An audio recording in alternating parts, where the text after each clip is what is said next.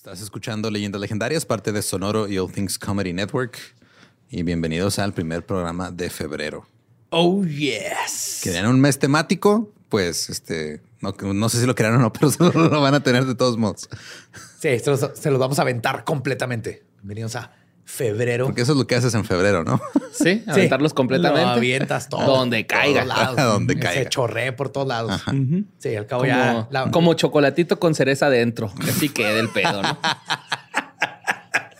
Entonces todo febrero va a ser de amores asesinos. Amores.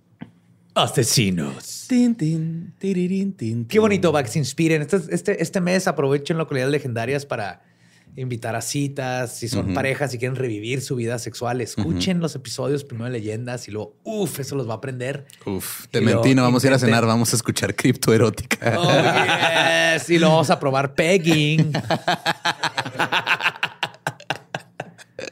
Así que tienen un mes temático más. Y aparte también les queremos anunciar que, eh, digo, si no lo han visto en nuestras historias o en nuestras redes, vamos a andar con el show de Maldita Trinidad en Mexicali y en Tijuana. Cuatro y cinco. Bueno, de cuatro marzo. Tijuana y el 5 Mexicali. Ya están los boletos a la venta. Van a estar las ligas en, el, en la descripción. En vergas. Vergas, Junto, Tijuana, güey, Mexicali, güey. nuestro show. También, güey, neta, güey. Se van a todo, cagar Tijuana y Mexicali. Estamos neta. calentando para lo que sigue, que va a ser el ya leyendas legendarias en vivo. Ajá. Y Eh, también todos llegamos. esos links que ya están a la venta están, digo, hasta ahorita nomás hay dos, pero los que ya están a la venta van a estar también aquí en la descripción para que vayan, compren su dinero y luego le regalen eso. De, Compren su dinero. Compren su dinero, chingado. Gasten su dinero en boletos Prácticamente compren su Sí, dinero. el dinero lo compras con tu cuerpo. Ajá. y tu tiempo. No, y tu tiempo. Ajá. Y luego en Este, Tijuana sí pueden cambiar dólares, ¿no? O sea, Ajá. sí. No, era. No, y mira, iba a decir otra cosa, pero ya valió verga. Deja de justificarlo. Ajá, ya nomás. Porque O sea, nomás lo que quería decir es que compren sus boletos y luego regálenselos a su pareja en San Valentín. Gran regalo de San Valentín, güey. es- ¿eh? Qué mejor regalo necesitan más. Ahí van a ver comedia, una producción bien chida y quizás sea la última vez que vean a la Maldita Trinidad de esta manera. Quién sabe, no sabemos. No sabemos, pero son las últimas fechas. Ajá. De maldita Trinidad. Ajá. Así es. Hasta nuevo aviso. Así que los dejamos con el primer episodio de Amores Asesinos.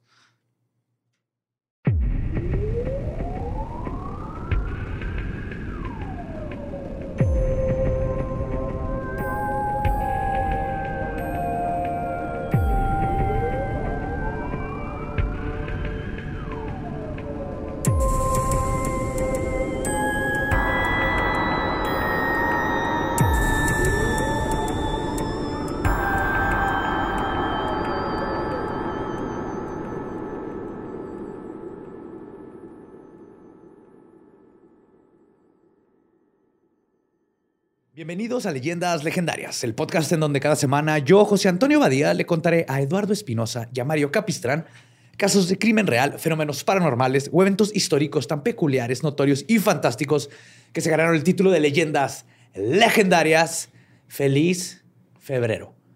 Oh, yes. Y qué mejor que pasar este mes de la amistad con mis amiguitos Lolo y Borre, que siempre me acompañan estos miércoles. ¿Cómo están? ¿Qué onda? ¿Bien? ¿Todo chido? Ajá. Aquí disfrutando Yay. la amistad. Eh, feliz día del amor y la amistad. Yay. Sí, y justo- Feliz mes del amor y mes, la amistad. ajá. Ajá.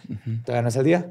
Pero es todo el mes y para celebrar eso, todo este mes lo vamos a dedicar a el amor, parejas y parejas que asesinan. Yeah. Básicamente. Wow. Yes. Cómo el amor te puede unir para hacer cosas maravillosas o cosas A terroríficas. huevo, un especial de Bonnie y Clyde, güey. Pues bueno, ¿están listos? Sí, señor. La mayor crisis financiera del siglo XX ocurrió en el año de 1929, cuando ocurrió la Gran Depresión. Fue una era oscura en la historia, con una tasa de suicidios nunca antes vista y el surgimiento de capos del crimen tan peligrosos como famosos. En este contexto histórico de los Estados Unidos es donde voy a inaugurar el mes del amor y la agresividad.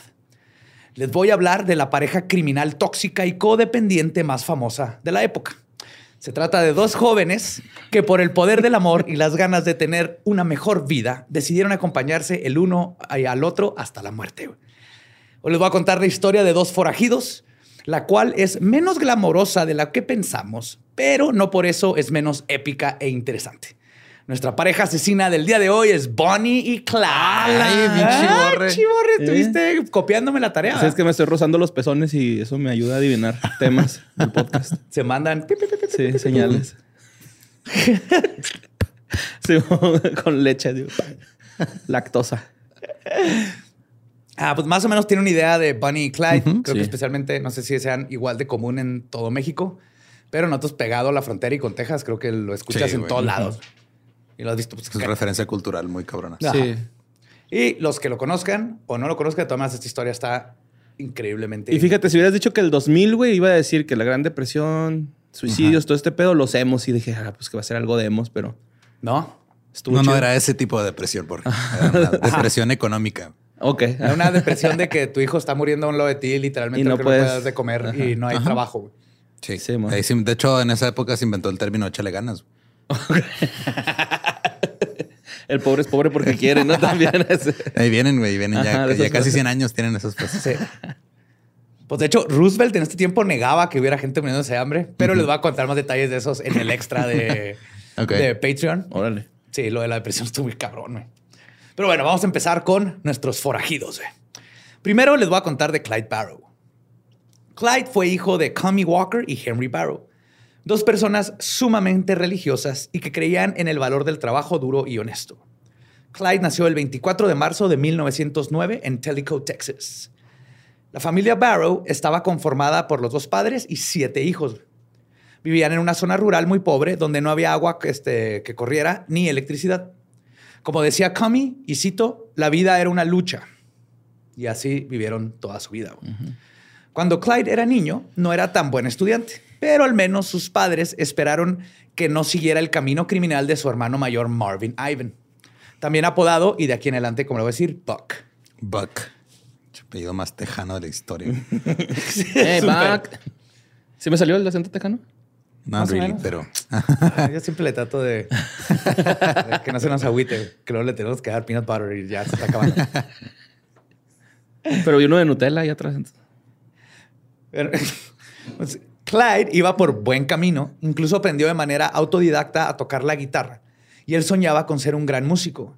No lo fue, pero nunca soltó el instrumento. Le encantaba tocar guitarra y famoso sí fue. Sin embargo, el ser un par, al ser un par de padres muy trabajadores, por no decir explotados, ellos no podían supervisar a sus hijos todo el día. La verdad es que Clyde admiraba a su hermano Buck y desde los 12 años lo siguió en algunas de sus actividades criminales. Pero para este momento, estas actividades eran cosas de niños. Pues de una vez, este Clyde, eh, por ejemplo, le ayudaba, le ayudó a su hermano a robar gallos. ok. Pues hacían ese tipo de. Eran, eran- Eh, y una vez me robé un pato con un primo, güey. Estuvo perro, güey. Y Llegó el señor, güey, a quitarnos. Lo teníamos en una cubeta acá abajo, así, encerrado en una cubeta. Con una piedra arriba. What? Cuando creo que sé lo que va a decir Borre, que digo, robar gallos, y dijo, eh, sí, dije, ah, va a contar Ah, una sí, vez que se robó No. unos gallos ahí que dejaron en una mesa.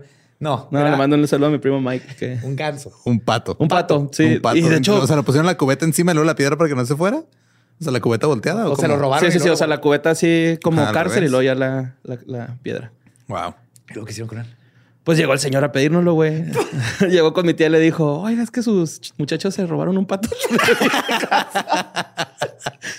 no nos regañó ni nada. Como que le dio cura el señor. Ah, mira, pues ibas, ibas por los pasos de Clyde. Pero fue en esta misma época cuando la familia Barrow decidió mudarse del campo a la ciudad para intentar conseguir una mejor vida. La ciudad de Dallas, a principios de 1922, era un centro económico en crecimiento y con mucho potencial. La clase media estaba en ascenso y todo parecía irle bien a la gente que estaba en Dallas.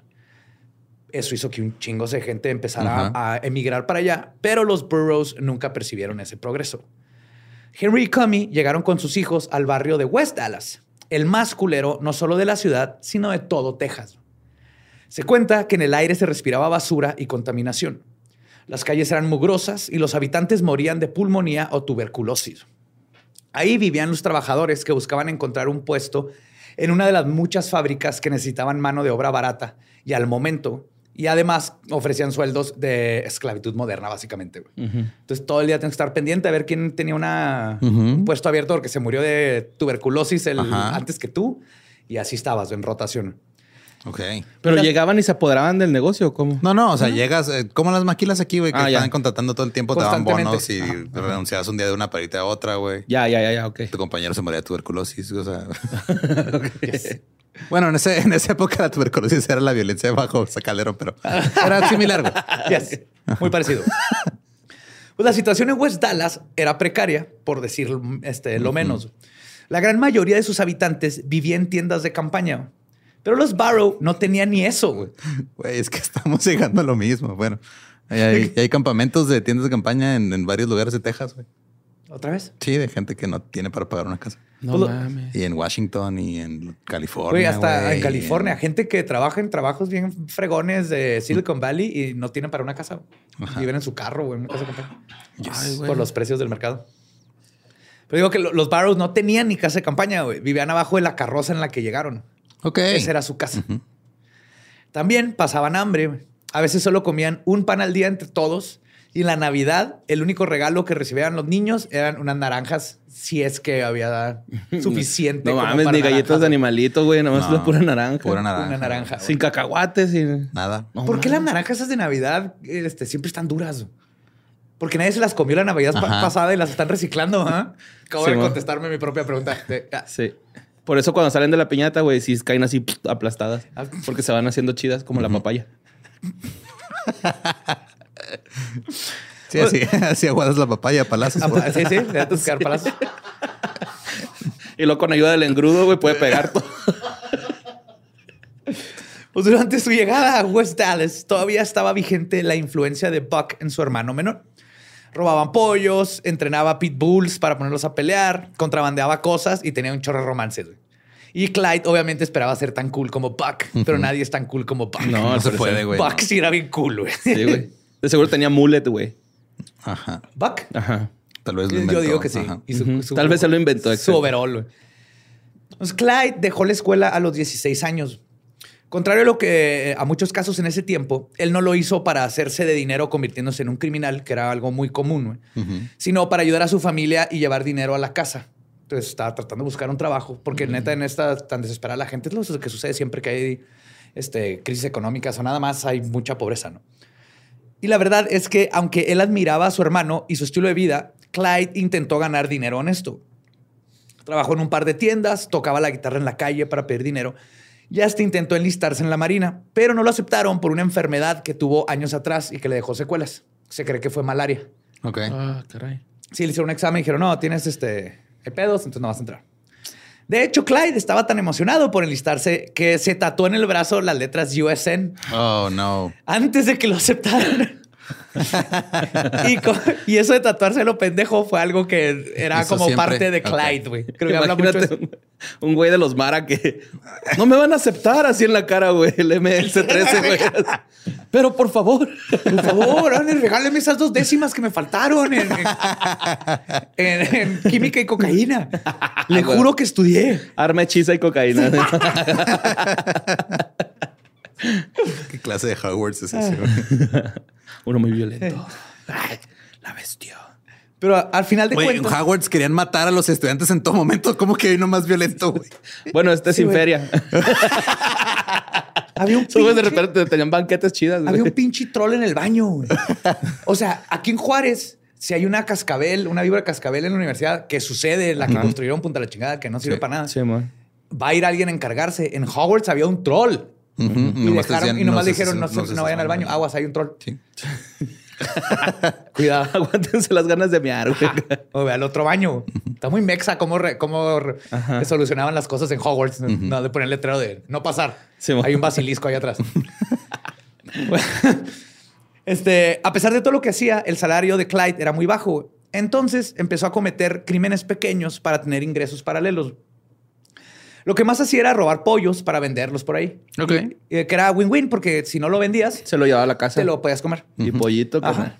En una ocasión lo atrapó un policía por esto, pero las cárceles estaban tan abarrotadas de tanta gente que tenía que robar para sobrevivir que mejor lo dejaron ir. O sea, que no vale la pena por un pollo. Tenemos ya 20 vatos que le hicieron lo mismo.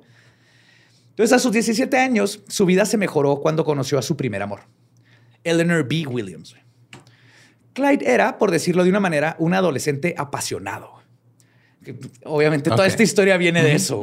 güey. Se tatuó que iba a entrar a la marina. Entonces, ese es el mindset de Clyde. Entonces, él se enamoró en dos segundos de ella. güey. Y de hecho, luego fue a tatuarse sus iniciales EBW. Ah, qué la verga. Yep. Entonces ya tenía el de la Marina y ahora. EBW. Y fue en el año de 1926 cuando Clyde cometió su primer crimen por amor. Un modus operandi que lo haría legendario. Verán, la familia de Eleanor quería irse un rato de Dallas para irse al campo. Clyde les dijo, no, no, no, no, yo me encargo, yo los llevo. Entonces rentó un carro, güey, juntó todo el dinero que tenía y rentó un carro y fue por su novia y su suegra para llevarlas al campo. A un día. El problema fue que esa sencilla muestra de amor se desmoronó porque Clyde nunca le dijo a la agencia de autos que iba a salir de la ciudad Ok. y se le pasó aparte el tiempo para regresarlo. Entonces mandaron buscarlo. güey. Fuck. Así que fue arrestado y se lo llevaron unos policías y tuvo que dejar a su novia y su suegra a mitad de la carretera. güey. No mames. Tiene que ser la peor cita en. Oye, la para vida, este güey. tiempo ya no viven abajo de su carreta, ¿ah? O sea, No, todavía. Todavía. mames. ¿Por qué no compró unos pallets, güey, de perdida, güey, para hacerse un No, pero no iba en la carro, pues por eso rentó un carro bonito. güey. Se le olvidó regresarlo. Había escasez de pallets, güey, porque todos estaban ahí. Quemándolos para- Quemándolos para. para... Sí. O haciéndose novias de pallets. Ok. El pallet son esos donde ponen la mercancía, lo que está Sí. abajo de Costco. Son las cosas esas en las que se sientan en los cafés hipsters. Ándale, si tienes una mesa de madera, ajá, personas, son, sí. son pallets. Pues la agencia decidió no presentar cargos, así que la peor repercusión que tuvo Clyde fue haberla cagado enfrente de su novia y su suegra. Ya Bueno, con eso, güey. Yo Sí, creo que el policía va cagado de risa diciéndole, ah, pendejos. Te voy a dejar ir nomás porque ya te quedaste como un pendejo frente a tu suegra. Sí, no güey. vas a cochar, pendejo. Sí, sí. Porque sí le pusieron un, un, este, un registro de que fue arrestado, pero sí, lo peor fue dejar a la suegra a media carretera. güey. Y de hecho, no pasaron ni tres semanas cuando se vio enredado con la ley de nuevo. güey. Esta vez lo arrestaron junto a su hermano Buck. Cuando los pararon, porque iba Buck conduciendo una troca que iba llena de pavos robados. Ok, ya pasaron a pavos, güey. Ya, ya. Ya un chingo, güey. O sea, ya a granel. En lugar de uno por uno, en una, una camioneta llena de pavos robados. Como buen hermano cool, Buck decidió tomar toda la responsabilidad por el crimen. Y de nuevo Clyde salió ileso. Ah, se me olvidó decir, pero obviamente cortó con la novia, ¿verdad? Después de Ah, este- sí, claro. Sí, sí, sí. Bueno, creo que ha sido decisión de él. No, ni de ella tal vez, pero... Entonces, de nuevo Clyde salió ileso, pero aprendió una gran lección. Y esto es algo que hay que saber de la historia de Bunny y Clyde. Todos estos personajes tenían un sentido del honor, la lealtad este, hacia sus amigos y la familia que la ponían por encima de todo. Ok. Eso es lo que marcó a Bunny y Clyde. Como los maras. Y los López Obrador. Ay, güey. Bueno, este. Clyde había tenido ya dos arrestos en un mes, güey, lo cual lo hizo elegible como sospechoso para futuros robos y asaltos. Ok. A esto le cambió la vida, básicamente. güey. A pesar de que fue en ninguno hizo algo malo él, ya estaba como en la lista negra, básicamente. Entonces, usando el libro de investigación policíaca mexicana, cuando había un crimen y no lograban dar con el culpable, los policías iban a molestar a los que estaban en esta lista para ver si alguno de ellos estaba detrás de lo ocurrido. Básicamente era lo que hacían. Entonces, ajá, a alguien le robaban pavos, pues vamos con todos los que sabemos que robaron pavos y ahí a ver si te si eras tú. Está bien bonita esa imagen de pavos robados en la troca camioneta. llena de pavos robados. Yo me quedaba con... Queriéndolos callar. Tranquilo. Nos van a, nos van a descubrir. ¿Qué, traen ahí? Ah, Fayuca oficial. Traigo estéreo. Droga. Ah, sí, el estéreo así. Qué vergas. Pues esto provocó que continuamente fueran a arrestar preventivamente en horas de trabajo a Clyde. Debido a esto, Clyde perdió muchos trabajos y su estabilidad económica se vio aún más comprometida. Esto no solo lo forzó a iniciarse todavía más en la criminalidad para sustentarse a él y a su familia, sino que también generó en el joven un profundo odio hacia las autoridades, entendiblemente. güey. A huevo. ¿Qué será? Sí, entonces él estaba en el jale, llegaba la chota y, eh, Clyde, ven, se robaron un carro, fuiste tú. Entonces, Y Clyde decía, "No mames, no fui yo, güey". No fue él, ajá. Clyde. Pues- ¿Y los pavos no te acuerdas? Si fuiste tú el del carro, güey. No, fue mi carnal, güey. Acuérdate los pavos, güey. Fuiste tú, güey. Sí. Aquí No, traemos uno de testigo. ¿Fue Clyde? Dijo que sí, Dijo que sí. Pues de hecho, justo lo que empezó a hacer Clyde para para tener lana era robar autos. Un crimen que sería su mayor fuerte de ese momento en adelante. Ya verán por qué. Si Una vez llegó un empresario y le pidió un chingo de autos, ¿no? Y tenían más 24 horas para entregarlos. Ay, güey. La práctica hizo al maestro. Se llamaba Eleanor por el carro por eso, ¿no?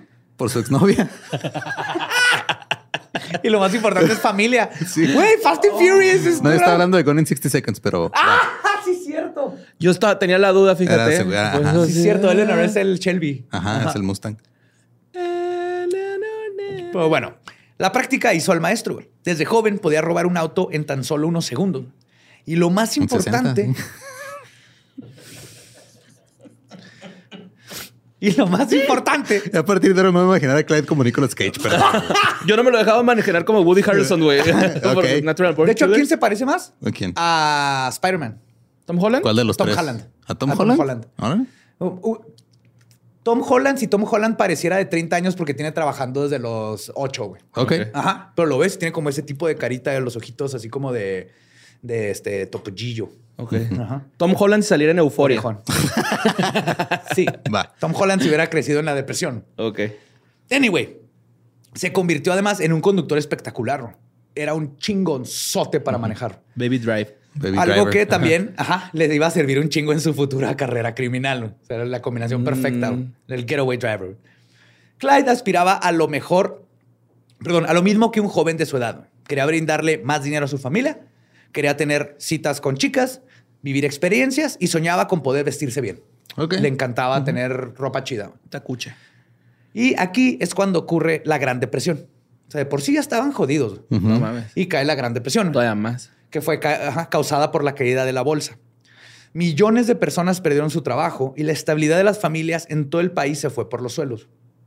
Y es muy importante conocer el contexto de este tiempo, ya que fue aquí donde se fraguaron muchas de las figuras icónicas del crimen de los Estados Unidos, como John Dillinger, Pretty Boy Floyd, Al Capone y por supuesto Bonnie y Clyde. Para que se den una idea, va a ser un resumencito, pero es bien importante, de la Gran Depresión. Entre 1929 y 1933, el mercado perdió el 90% de su valor. 11 mil bancos quebraron, llevándose los ahorros de cientos y de miles de personas. Aunado a esto, uno de, ca- de cada cuatro personas estaba desempleado. No porque no quisieran trabajar, sino porque más de 300 mil empresas cerraron y simplemente no había en qué trabajar. Yo pensé que porque no le echaban ganas. Ajá. sí. Pues esto hizo que la gente no pudiera pagar su hipoteca y entonces ahora cientos de miles de personas fueron desalojadas de sus casas. Y para agregar insultos a la herida, no había alcohol porque estaban en efecto la prohibición. güey. Ajá. Se juntó todo, güey.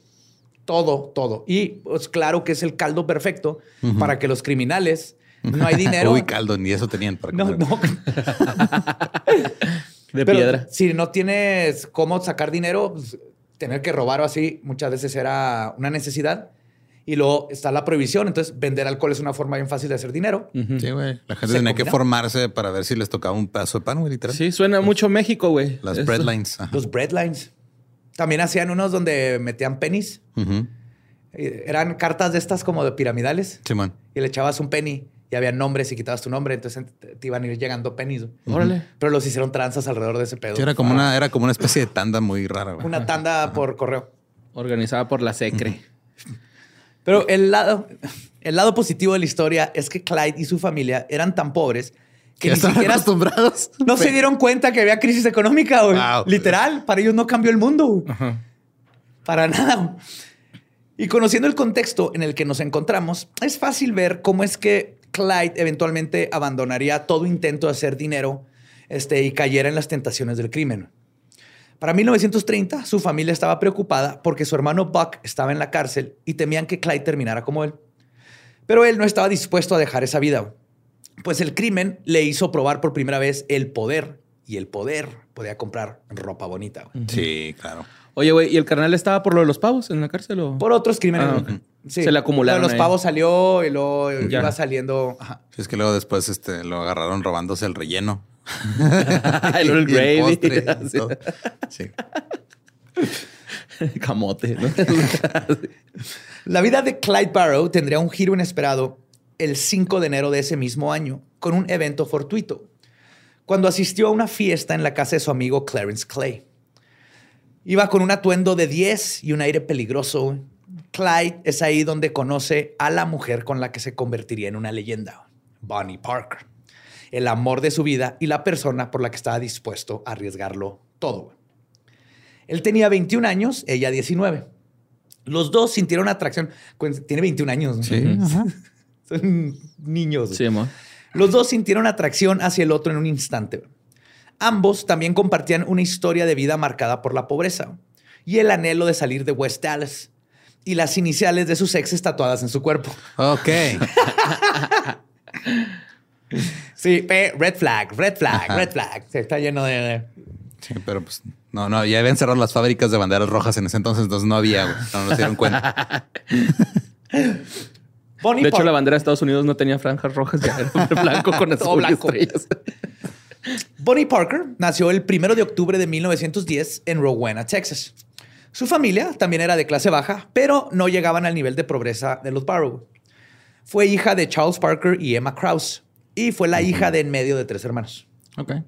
Durante toda su infancia, Emma le metió a la cabeza a Bonnie que ella lo podía todo. Y aunque su familia no llegaba a ser clase media, pensaban que ellos eran mejores que los demás. Wow, acabas de descubrir a, la gran mayoría de la clase económica de México, güey. Yes, básicamente. Entonces, les encanta pretender. Es como es que se gastan todo el dinero en un Jetta del año, pero deben todo, pero quieren traigo un Jetta nomás para tener esa apariencia. Así era la mamá de Pani. Yo cuando trabajaba en la Imer, güey. Llegaba el cheque, güey, vivía dos días como rey y luego ya los, los otros resto del mes valiendo. valiendo ver. Pero no se lo embarrabas en la cara a la gente. No. Ajá. Pues cuando Bunny tenía tan solo tres años, la pusieron a cantar en un evento de la iglesia a la que siempre iban los Parker. Bunny demostró tener una voz bonita, que este, de hecho mucho más bonita que los demás niños. Tenía muy buena voz.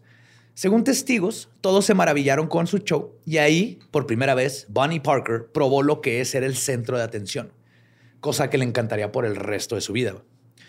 Pero la familia Parker se la vio negras cuando el padre Charles murió por razones desconocidas. Por eso, así como los Barrow, los Parker tuvieron que mudarse a un ámbito citadino. Emma quería vivir cerca de sus familiares. Entonces se fueron a un lugar que se llamaba Cement City la, ciudad, del cemento, que estaba muy cerca de West Dallas. Ahí te voy. Y era básicamente otro barrio bajo en inhóspito lleno de basura. Era la, contraparte de West Dallas. Aún así, Emma Parker siempre se aferró a la idea de que su familia era de mejor clase que las demás. No mames, era Doña Florinda, güey. Ah, yes. yes. Por esta actitud de su madre, Bonnie creció como una niña muy, muy desmadrosa, perdón. Estaba acostumbrada a hacer lo que quería y hacía travesuras como provocar pequeños incendios y asaltar la cava de su padre, porque era alcohólica desde muy chica. Ok. Pero pues era prohibido, ¿no? Pero. Les valía verga. ¿Cómo te explico, Borre? La gente hacía vino en sus bañeras. Ok. Bueno, la gente que tenía bañeras. O si no, hacían moonshine. ¿Qué es moonshine? Bajo la luz de la luna, en lugares así este, lejos, hacían pinche alcohol de grano. Alcohol de grano, de papa, de lo que fuera. Güey. Sí, como en cárcel. Sí, ajá, básicamente. Y le dicen mucha injusto porque lo hacían por lo de, noche para que no se viera el humo. Y no los arrestaron. Pues, todo el mundo hacía moonshine. Y está bien cabrón. Lo he probado y... Uh, sí, güey, sí te desmadra. Casi es alcohol etílico, básicamente.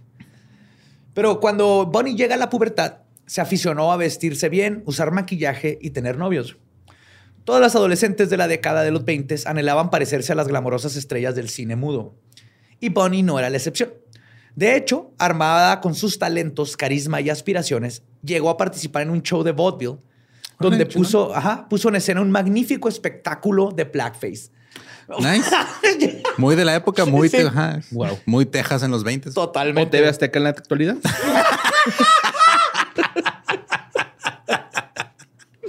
¿Sí?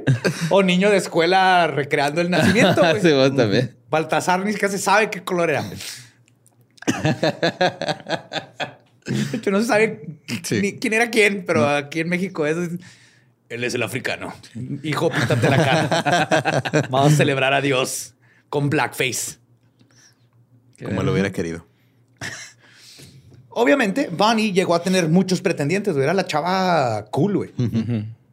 Y la verdad es que ella no solo se vestía bien y era bonita, su personalidad era atrapante. Años más tarde, incluso personas que fueron secuestradas por Bonnie y Clyde declararon que Bonnie era a toda madre súper linda y así, una superstar, güey. Ya. Súper chingona. Sí, síndrome de Estocolmo, madre. Sí, güey. Pero ella no mostró tendencias a la criminalidad desde el principio. Para ella, su futuro estaba en los escenarios, específicamente cantando en un musical de Broadway o quizás actuando en una película de Hollywood. Pero por supuesto que ningún cazatalento se iba a presentar en los barrios bajos de Dallas, por lo que todos sus deseos siempre se quedaron como fantasías. Pero además de talentos, talentosa, Bunny era una estudiante excepcional. Sacaba 10 en todo e incluso ganó un concurso de deletreo, el Spelling Bee, que fue el orgullo de su madre de Emma.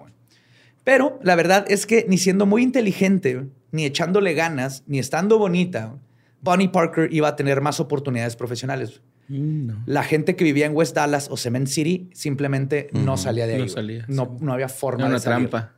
Ay, la meritocracia. Si hubiera Instagram, si hubiera salido. Tal vez, no sabemos. probablemente.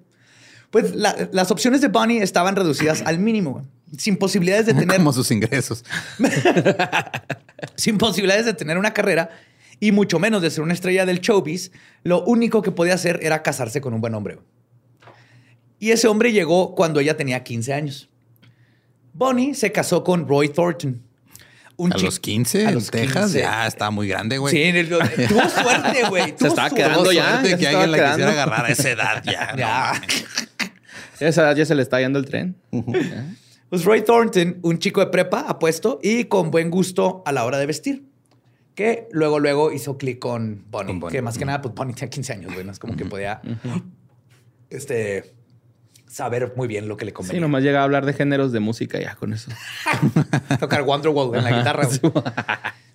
y es por eso que Bonnie decidió dejar la escuela, hacerse un tatuaje con el nombre de su esposo en el muslo y dejarse llevar por la vida de ama de casa. No mames. Ajá, por eso es cuando se conocieron los dos. Así que, eh, tenemos tatuajes de nuestros exes. Que si te pones a pensar en esos tiempos, tener un tatuaje estaba bien. Estaba cabrón. Era rarísimo, güey. Toparte a alguien que los dos, ah, qué pendejos, yo también me tatué a mi ex, que es lo más común ahorita en esos tiempos. No mames, yo también me tatué a tu ex. Sí. ahorita es como si los dos tienen tatuajes de Smash Mouth. Así que, ¿cuál es la probabilidad, güey? ok. Sam. Party. yes. Sí, qué bonito. Pero Roy no era lo que aparentaba. A final de cuentas, ella solo lo conocía de un par de meses. Los dos siguieron viviendo en casa de Emma Parker y tuvieron problemas desde el día uno. Mm. Una de las principales razones de estas trifulcas domésticas era que Roy ganaba dinero de maneras misteriosas. Okay. Aún así, el primer año de casada, Bonnie le echó todas las ganas, era así como que, pues ni pedo, de, aquí soy. Quería tener un bebé, pero nunca pudo. Y según contaron familiares, este, ella era estéril. La verdad no se sabe, pero se sabe que nunca tuvo hijos. Okay. Luego, en agosto de 1927, Roy se desapareció durante 10 días. Cuando regresó, no dio explicaciones y gradualmente se volvió alcohólico y abusivo. Roy Thornton volvió a desaparecer un par de veces más. En esas épocas, Bonnie comenzó a escribir un diario en el que le tiraba mierda a su esposo y se lamentaba porque su vida no era lo que esperaba. Ella quería algo emocionante, quería eh, tenía un potencial increíble, Bonnie. se dio cuenta que la vida casada no era, fue nomás una forma de escapar de, no tener opciones. Eventualmente Roy la dejó y poco después lo encarcelaron. Era un criminal y pues, obviamente se iba a robar bancos y cosas así y lo regresaba. Bonnie tuvo que comenzar a trabajar como mesera y según dicen algunas fuentes, también ganó dinero extra mediante la prostitución, pero ah, eso no se sabe exactamente. Si es más bien calumnia o si sucedió. No hay pruebas. Lo que sí es que ya de, mesera y todo, se empezó a comprar mejores vestidos, vestidos y maquillaje. Pero cuando llegó la Gran Depresión, Bonnie perdió su trabajo y le fue prácticamente imposible conseguir otro. Estuvo un ratito de... Iba para arriba y, y ¡pum! Gran Depresión. Y esto nos trae de vuelta a los inicios de 1930. Bonnie estaba en su peor momento, sin trabajo, sin esposo, sin futuro. Y esa era su situación cuando asistió a una fiesta en casa de Clarence Clay el 5 de enero de ese año. Cuando conoció a Clyde Barrow, sabía que era el momento que había estado esperando toda su vida.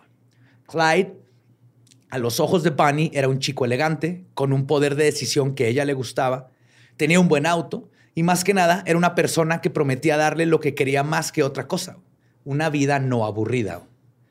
Bonnie, a los ojos de Clyde, era una mujer hermosa, adorable e inteligente y lista para la aventura.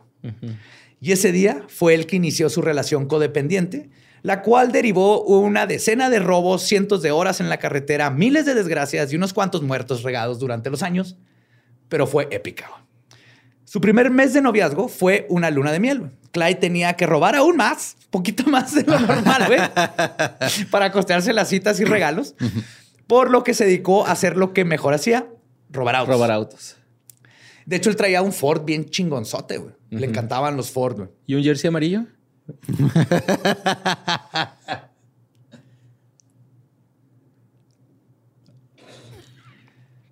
Esto se llama aire muerto. Es lo que acabas de, es lo que acabas de hacer con tu chiste, Borre. Yo vi que el Lolo se rió.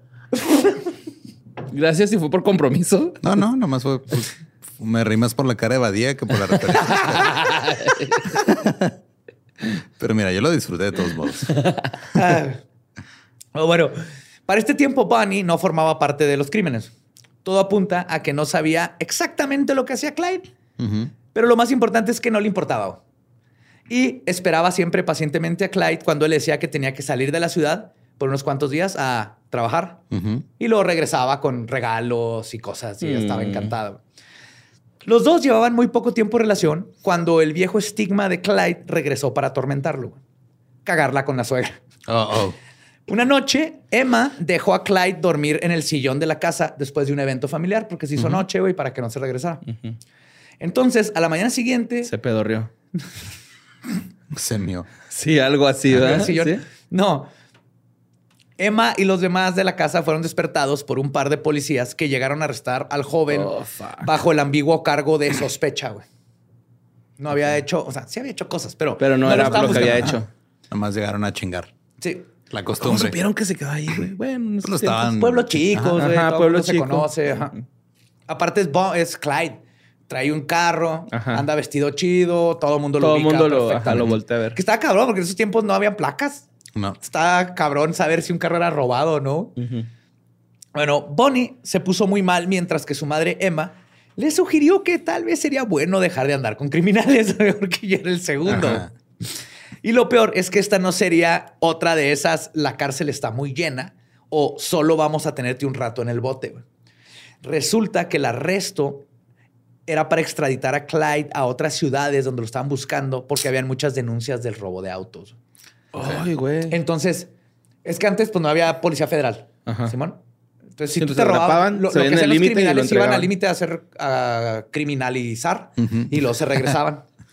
Entonces, aquí lo agarraron y lo, no, pues allá buscan a gente que roba carros, este güey roba carros, vamos a llevarlo. Se hicieron lo Ajá, mismo, no es como que tenían una orden de aprehensión, güey. nomás fue de, pues allá buscan robacarros, vamos a llevárselo. Ok, este, entonces se lo llevaron.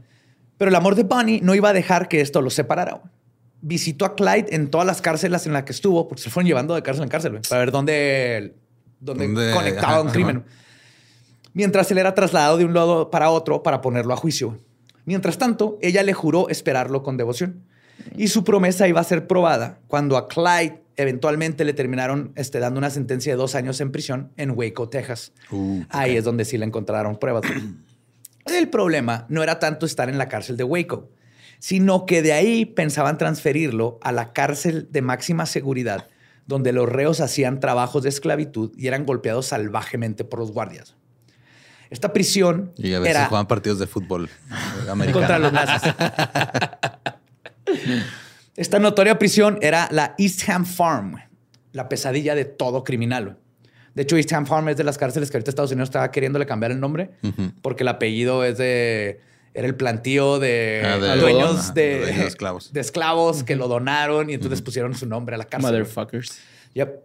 Clyde sabía que probablemente no saldría vivo de ahí, güey. Es que era un chingón y bueno, pero no era. Tan culero. No era un tough guy, güey. No, no era alguien que estuviera peleándose, no alguien que iba a sobrevivir la cárcel. Entonces empezó a planear su fuga a como ir al lugar. Y para hacerlo, necesitaba la ayuda de alguien de afuera, güey. Bonnie Parker pudo haber dicho, gracias por los buenos tiempos, le voy a hacer caso a mi madre, tengo mis límites, pero estamos hablando de Bonnie fucking Parker. Ella sabía que estaría renunciando a mucho si ayudaba a su novio a escapar, pero la realidad es que esa idea era demasiado romántica y emocionante como para no llevarla a cabo. Y la verdad es que si hay una cosa redimible y admirable de estos dos tórtolos tormentosos, es que Bonnie y Clyde siempre se caracterizaron por una infinita lealtad entre ellos. Siempre, güey. Bonnie fue a casa de un amigo de Clyde por un revólver. Bonnie le dijo, vas a ir a casa de mi compa, pídele un revólver. Lo escondió dentro de un segundo cinturón para pasar, pasarlo desapercibido a la cárcel y lo metió como contrabando. Y durante una de sus visitas con Clyde, logró pasárselo. Lo bueno que ya salió, nadie la atrampó, pues si lo hubieran trampado, fuck. Right, Sí, ahí se queda, güey. También se va ya a los campos. Sí.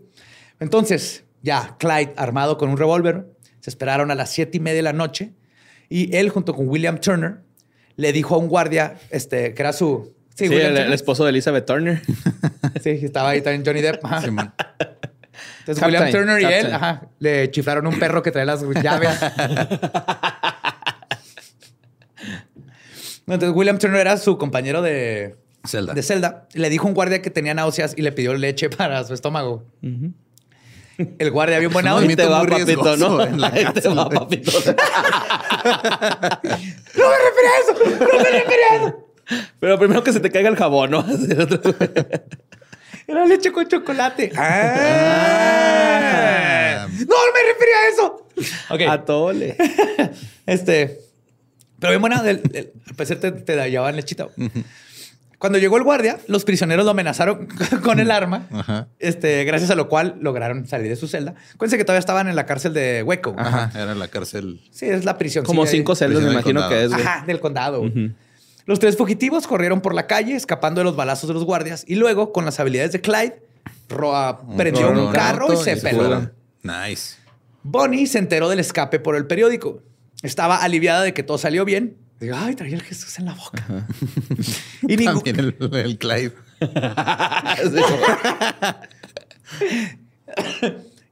y ninguna sospecha. Ay, también estaba contenta de que ninguna sospecha cayera sobre ella. Entonces esperó pacientemente a su amor. Él había prometido recogerla para así comenzar su nueva vida. Pero pasaron los días y Clyde no regresaba. Y no era porque no quisiera verla. Resulta que lo volvieron a agarrar No, pocos man. días después de la fuga. Lo peor de todo es que esta vez Clyde fue sentenciado a 14 años de prisión y fue asignado directamente a la cárcel de máxima seguridad de East Ham, güey. también conocida como el infierno en la tierra. güey. Y escapar de ahí sería casi imposible. güey. De 115 mil convictos que habían llegado ahí, solo uno se había escapado. Es, es, es una cárcel que no tenía mura, o sea, paredes, güey, y si te querías escapar te disparaban o algo así. No, ¿No? es una cárcel típica, así como de Stephen King, güey. Ah, ok. Una piedra, parecía un fuerte güey, militar. Ok. Un Lecumberri cualquiera. Ya. Ándale. Pero la- le agregas que aquí la tortura era literalmente una terapia de rehabilitación güey, para alejar a los reos del crimen. Y por rehabilitar me refiero a que la filosofía era que si les metías el miedo suficiente a los convictos de tantos putazos y lo brutal que iba a ser vivir ahí, de tanto miedo no iban a querer volver a la cárcel y por lo tanto iban a dejar de delinquir. Sí. Sin darse cuenta que la gran mayoría delinquía no porque querían delinquir, Ajá, sino era por, necesidad. como, como funciona en el mundo. O sea, es, es parte, tienes que atacar el problema de raíz, pero nunca se hace eso. Sí, por eso hay que prohibir los videojuegos. Ajá. Sí, man. De ahí viene, de ahí viene De todo viene el problema. todo, ajá. Ese niño que está jugando Fortnite y luego Sí. no está vacunado. Ajá. Sí. Ese niño se va a ir a robar placas. Sí, necesitan unos vergazos. Pues uno de los métodos de tortura dentro de Eastham era conocido como el bate. Hijo. Una correa de cuero engrasada que se utilizaba para lacerar las nalgas y la espalda de los prisioneros. Ah. Obviamente es, eso tiene mucho que ver porque luego no te pueden ni sentar. ¿Te amarraban? Ni acostar. No. No, nomás te... Te ponías y tienes que aguantar, güey. Si No, no, te iba peor. Yo me agarré el pito. Y luego- La neta. Pues, a ¿Cómo si ver, te por tapas, seguridad, Pues sí, por seguridad. Levantas Ajá, los, los huevitos huevillos, por ajá. arriba del pito. sí, te haces el mangina inverto. Ajá. Inverso. Los Ajá. volteas así y los, los cuidas así como cuna. Los acunas Sí, en tus manos. Y, Y les tal vez hasta por- una chaquetilla, ¿no? Pues ya están aliando, pues ya, sí. güey, acá vamos a sentir chida. Ah, pobrecitos, ¿cómo les da miedo a los huevos? Yo sé que lloran por dentro cuando, cuando están cerca de ser lastimados. Ajá. No más que nadie le ha puesto una máquina de rayos X a los huevos de un hombre cuando le están pegando. También Para ver las carillas que hacen los Sí, huevos. empiezan a hacer caritas así de Alfredo, dame de- en el piso así. Este, entonces, a los demás presos se les ordenaba ver las palizas o incluso sujetar a los torturados cuando ya no aguantaban. Después de eso, todo se Tú formaba. agárrale el hombro, tú agárrale los huevos. No le vayamos a pegar. Cuídaselos, pónganse así Bien porque, buen pedo, ¿no? porque lloran. Es más, mira, toma, el limón para que se Ah. escondan. y soya para que le sepa algo el vergazo. Entonces, todos se formaban en fila para inspeccionar las, las heridas y la sangre en el arma, güey. Para que vieran lo culero que era lo que pasaba. Y algunos de los internos eran forzados a lamer el bate. What? Después de la de madriza. Porque está engrasado, ¿no? Y lleno de sangre y pedacitos de grasa y piel y todo. Esto estaba bien culero, güey. Pero entonces los reos también tenían que trabajar jornadas larguísimas cultivando y piscando algodón güey, bajo el sol. Ujú. O sea, mantuvieron la tradición del Claro. terreno, güey. Ajá. Clyde no solo tuvo que soportar el miedo, la esclavitud y la intimidación, sino que lo peor fue que en su camino se cruzó el Big Ed, Big Ed Crowler. Big Así se Ed, llamaba Big Ed Ed. Crowler, ajá. Que era un culero de épicas proporciones, 1,82 de altura, 90 kilos de peso. Era un asesino, sádico, psicópata, que era temido por todo mundo, güey Ok. pero más por Clyde, güey, porque durante todo el tiempo, en cuanto vio a Clyde, este chavito, digo, a Tom Holland, se dedicó a abusar física y sexualmente de él durante un año entero. No mames. Sí, lo agarró y era tortura Su todos perra. los días, era su, ajá, era su bitch. Este abuso, su separación de Bonnie y el ser testigo de un joven prisionero siendo brutalmente asesinado por uno mayor, hizo que Clyde decidiera que ya había sufrido lo suficiente. Así que planeó su venganza. Que llevaba un año de esta chingadera. güey. Salió, se alió con un prisionero llamado Aubrey Scally, que también odiaba a Ed Crowder. No, traté de buscar. Todos lo odiaban al puto. Todos, pero, pero Aubrey Scally también tenía, yo creo, no sé si Aubrey era el bitch de antes, pero tenía también un odio personal igual que. Clyde. El chico nuevo. El plan de los dos era que si Clyde asesinaba a Ed, Aubrey iba a tomar la responsabilidad por el crimen. Ya, porque le estaba sirviendo una sentencia de vida por ser un criminal habitual, güey. Entonces ya no iba a salir, Ya, ya. no iba a salir. No mames. Lo culero es que era un chavito más o menos como Clyde, güey. Nomás que lo- como lo agarraron tantas veces robando cosas, no era violento, no era un criminal Ajá. violento, y nada. Pero robó tantas veces, más bien lo atraparon tantas veces, que dijeron, tú ya no vuelves a salir nunca. Sí, güey, ya, hasta pues, que ¿Para te qué te andamos persiguiendo todos los días, güey? ¿no? Yes. Y entonces el Aubrey no tenía nada que perder. Lo que sí le dijo a Clyde es, güey, si te ayudo, yo me echo la culpa, pero tú lo haces solo, eh, güey. Y le sacas los ojos para que. Yo no que me lo voy marca. a... Yo no me voy a jugar. No, más bien le dijo, es que, es que Ed es un hijo de la chingada, güey. O sea, imagínate, ir- era casi Imagínate el doble que, de que- altura, que- güey. que sobreviva, güey. Sí, es como darnos un tiro con el Sam, ¿no? Dale. Clyde medía como unos 68 más o menos. O sea, estaba un poquito más chaparro que yo. Y más o menos de mi... o sea, Sí, yo mido no- unos 60. Contra Ah, un no, güey de un 82, asesino comprobado y entrenado. Iba a estar difícil. Iba a estar difícil. sí le sacaba unos 20 centímetros. Sí, sí. Aparentemente muy seguido y en contra de su voluntad, pero le saca. y ese no envaselinaba, envaselinaba el pedo. Ay. Pero pues Clyde se la tuvo que jugar, güey. No había forma de confiar en él más que la palabra. Pero dijeron, Clyde dijo, Simón, ya no aguanto, let's do this.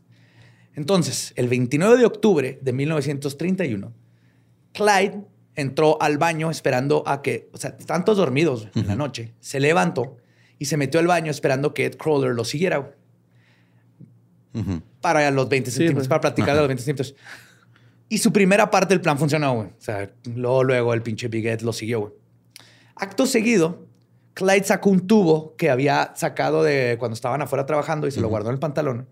Y lo sacó de la pierna del pantalón y le dio un putazote a Ed fracturándole el cráneo. Ed no murió al momento, pero en eso entró Aubrey Scally, que estaba pendiente de todo. Y entró al baño y terminó el trabajo apuñalando a Crowder con una navaja hechiza, con un este, shank. shank. Ajá. Y luego se cortó a él mismo en, el, en las costillas. Para, ah, es que también me Está- atacó. Ajá. Claro.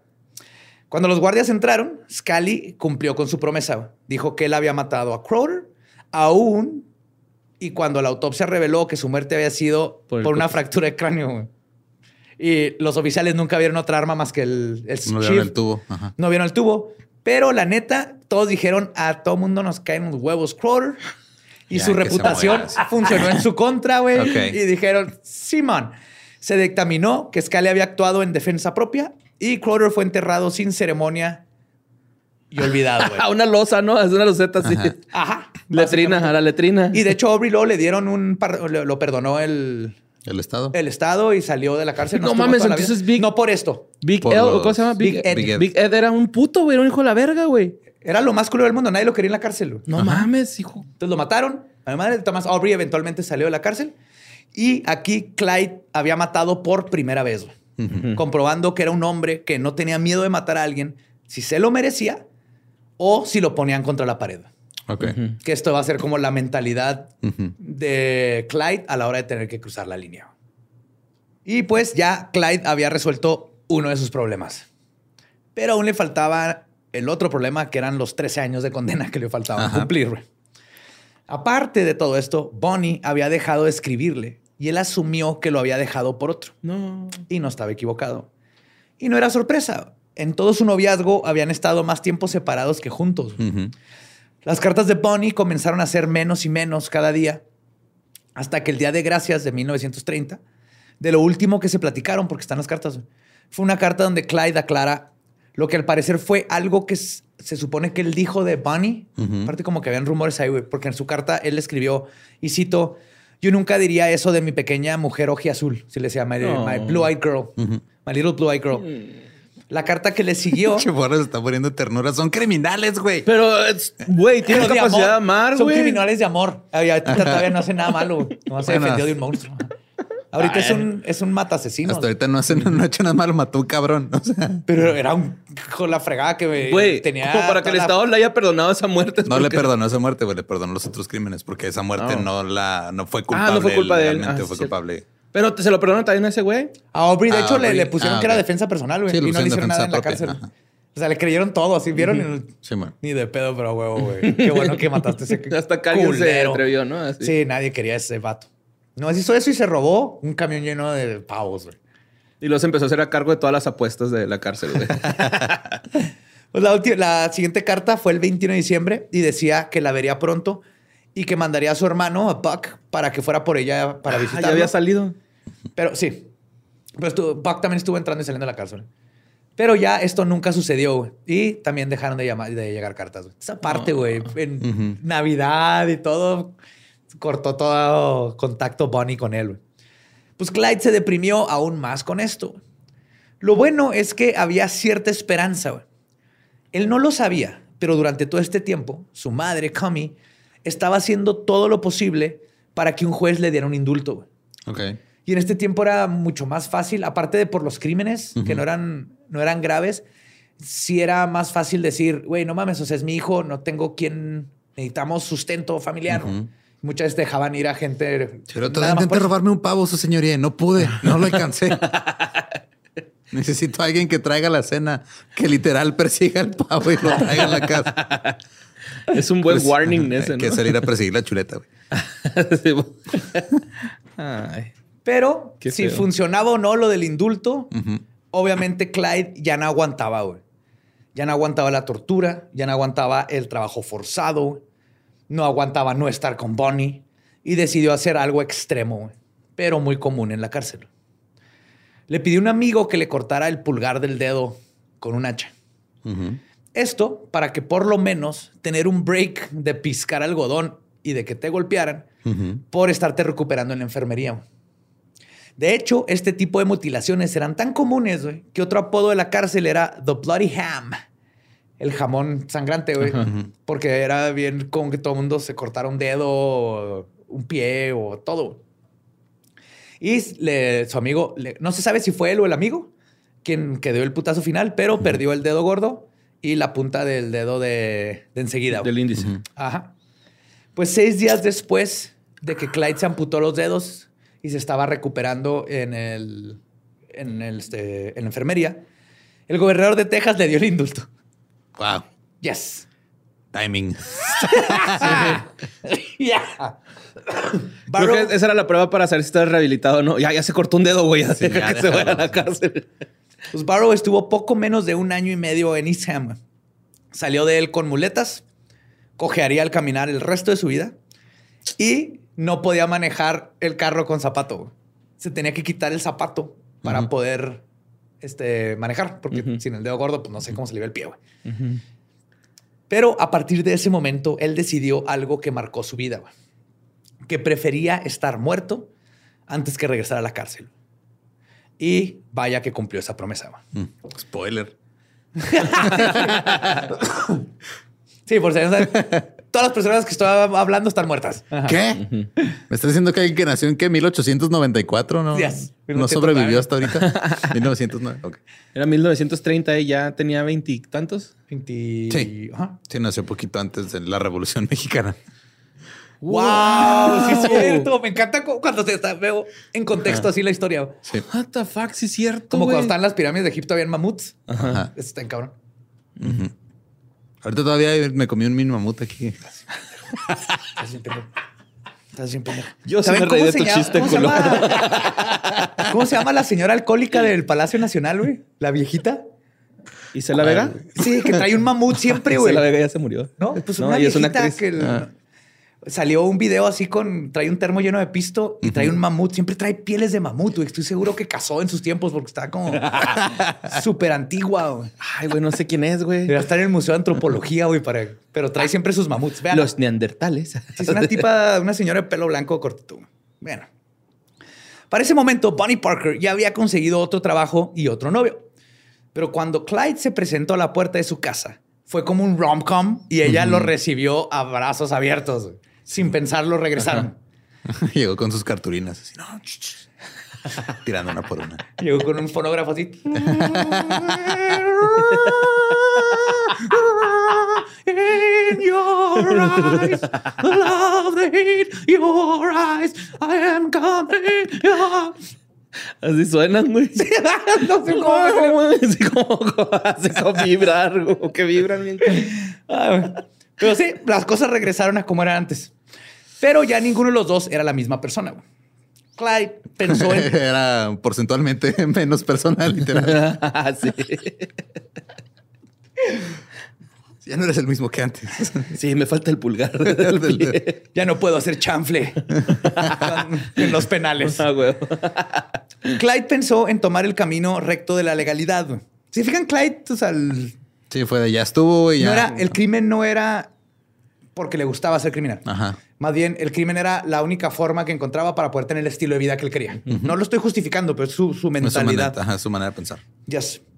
Pero su objetivo se vio truncado porque todo el tiempo lo seguían arrestando por puras sospechas. Quién sabe si hubieran dejado de hostigarlo, hubiera sido otra historia, pero no fue, güey. La policía cagándola. Su llamado para volver al crimen llegó cuando lo contactó Ralph Fultz, su mejor amigo y compañero de Eastham Farm, que ya había salido. Ok. En el pasado, los dos se habían prometido liberar a todos los reos de ese infierno, güey. Ah, qué verga. Cuando estaban en la güey. cárcel, Ajá. de eso hablaban, güey. Nos vamos a fugar de aquí, güey. Y luego vamos a regresar. Regresar por y tenían ustedes. todo un plan de cómo matar a los guardias y abrir las puertas y soltar a todos porque era un infierno. güey. Y así como Clyde, había mucha gente que estaba ahí por robar pavos. Ajá. Ajá, por, no sé, robarse la llanta de un carro para poderle dar de comer a sus seis hijos. O sea, sí había mucha injusticia. güey. Este sería, de hecho, un acto casi imposible, pero los motivó esto durante meses. güey. Sí fue algo que tomaron en serio aún ya, ya que Ajá. salieron. Y así se formó la primera pandilla de Clyde Barrow, güey, conformada por él, Ralph Fultz, Raymond Hamilton y Bonnie Parker. Ella ahorita no estaba contemplada para participar en los crímenes, pero Clyde no quería volverse a apartar de ella. Más bien era como que, vente, pero tú allá segura, ¿no? Ajá. Ella aceptó de inmediato. Le dijo a su mamá que había encontrado trabajo en otra ciudad y se escapó con el novio. Ah, Nice. huevo. Lo que más quería Bunny en el mundo eran emociones fuertes. Clyde quería ser el jefe y no seguir órdenes. Los dos pensaron que la vida de criminales sería glamorosa y excitante.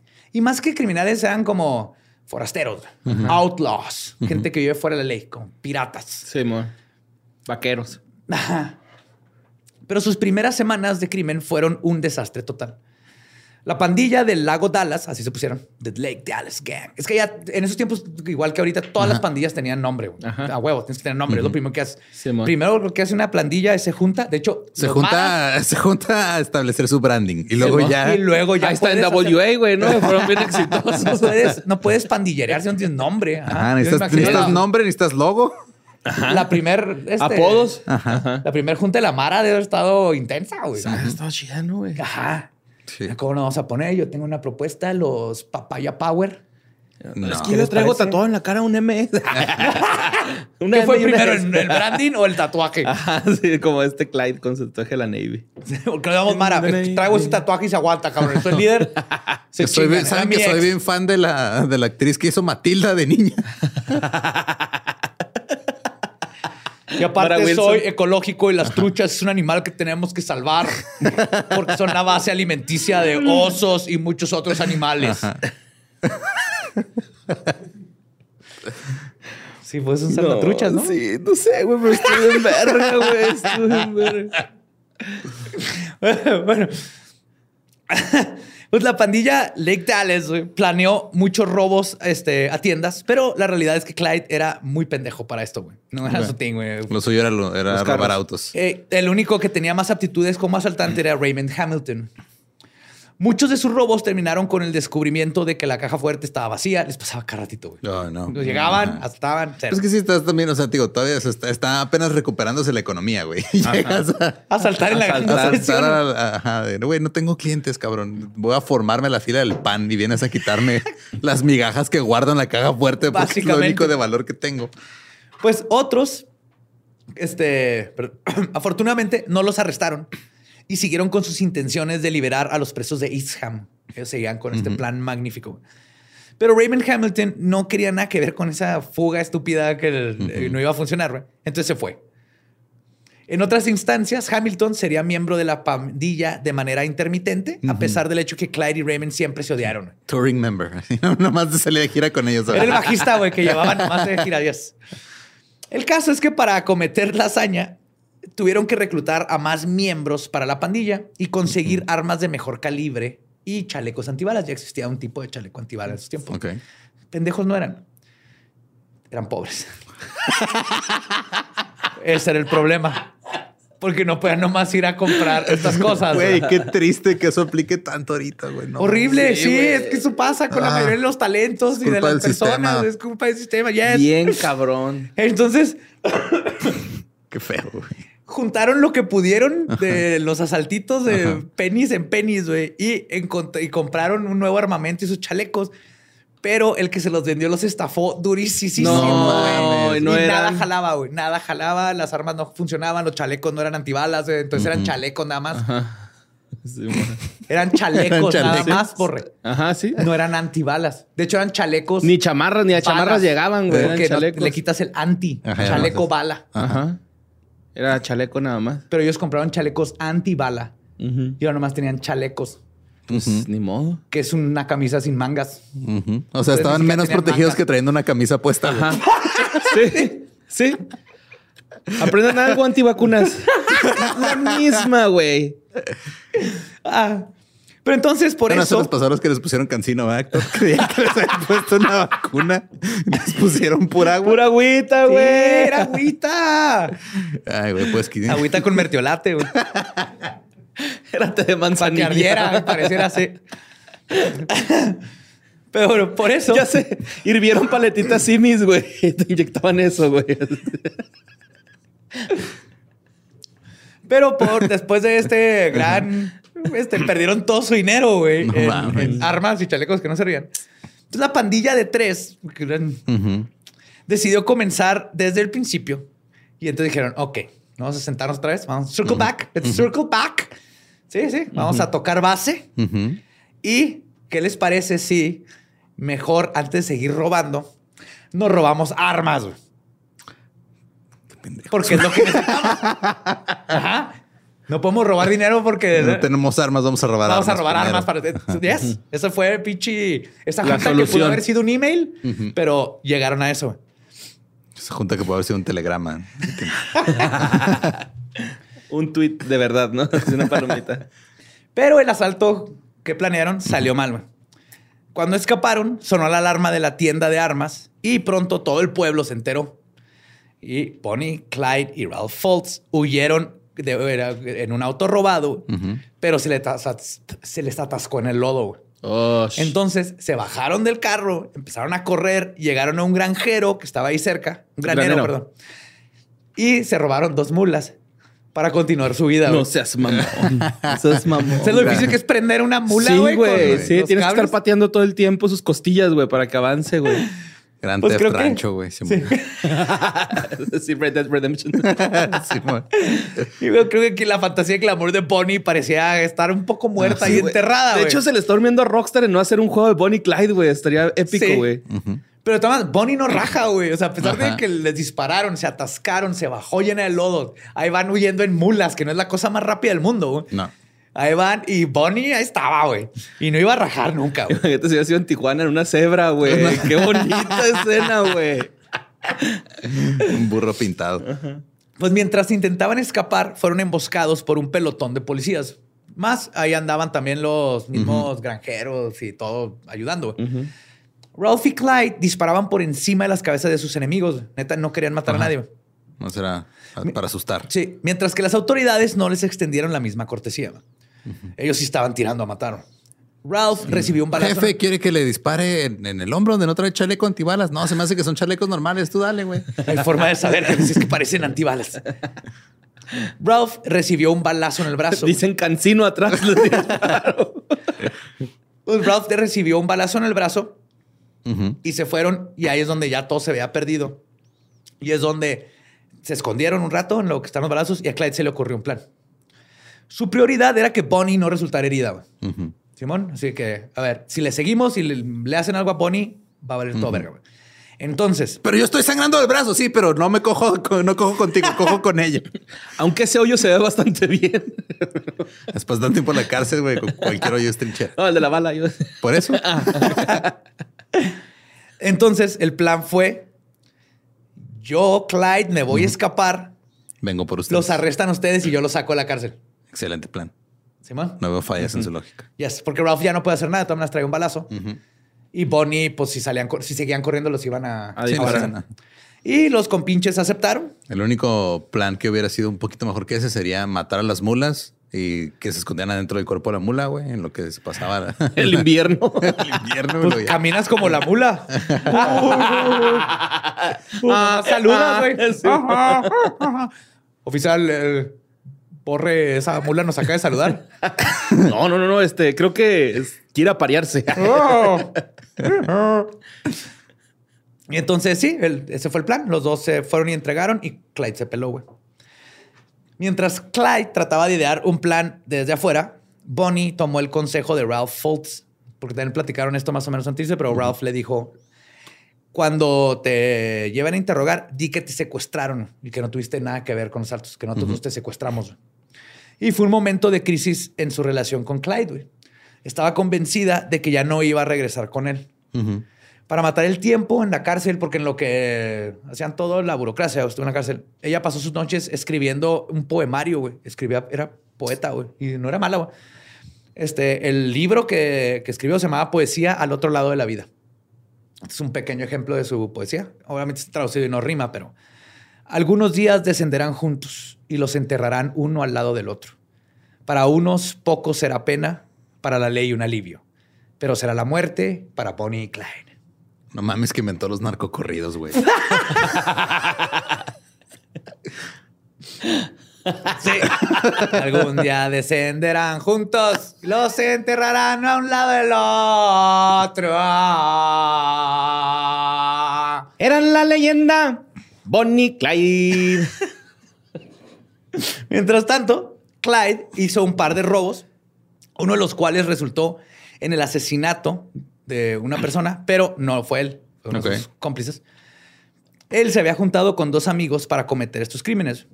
Clyde era el conductor designado, que era su especialidad. Estaba esperando a sus compañeros cuando de pronto escuchó un disparo. Era el 30 de abril cuando se asesinaron a J.N. Butcher, dueño de una tienda de instrumentos musicales. No mames. Yo creo que cuando lo mataron se yo.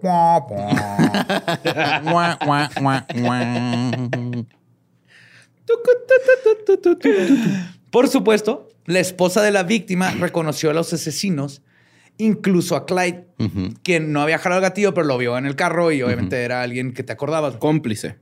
Poco tiempo después, se ofreció una recompensa de 250 dólares por los asaltantes, con una nota que decía, y cito, no se arriesguen con ellos, son hombres desesperados.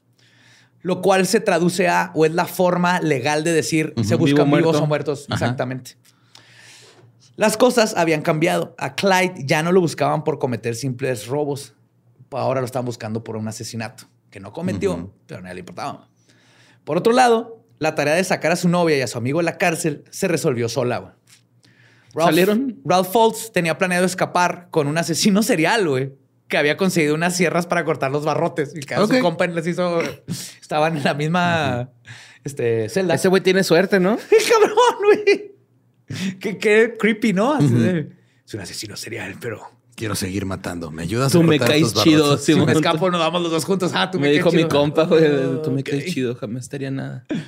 Y Bonnie recibió el indulto por parte del juez cuando el plan de Fultz dio resultado. Fue declarada inocente porque obviamente creyeron que una muchachita de unos 50 metros de altura, delgada, adorable, no había cometido un asalto, sino que había sido forzada. Ah, y nomás dijeron, ah, sí, te forzaron, te secuestraron, no te preocupes, bye. Sí se nota.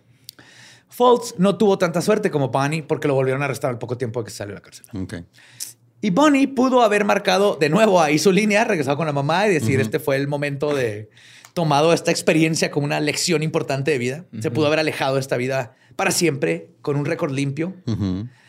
Pero el amor que se tenían estos dos tórtolos terroríficos era demasiado fuerte y demasiado tóxico. También no habrá sido eh, lo que dices con los asesinos seriales de que ya de una vez que cruzan la línea, pues ya como que está cabrón o ya superaron Sí, esa. no, no en asesinato, pero Ajá, pero en la adrenalina de estar adrenalina. robando y todo este pedo, no habrá sido un pedo Exactamente, así de- porque aparte, o sea, sí tienes que ver todo este contexto de pobreza y donde venían con estas ideas de yo puedo ser más. Ajá. Y si no me dejan del lado legal, Lo lo, voy a a a lograr mi como a mi manera. Yo lo, yo lo que necesito es dinero para poder hacer lo que yo quiero. O sea, Bonnie quería una casa chingona, irse a California, poder audicionar para ser actriz. Clyde quería un buen carro, traer ropa chingona y cuidar a Bonnie.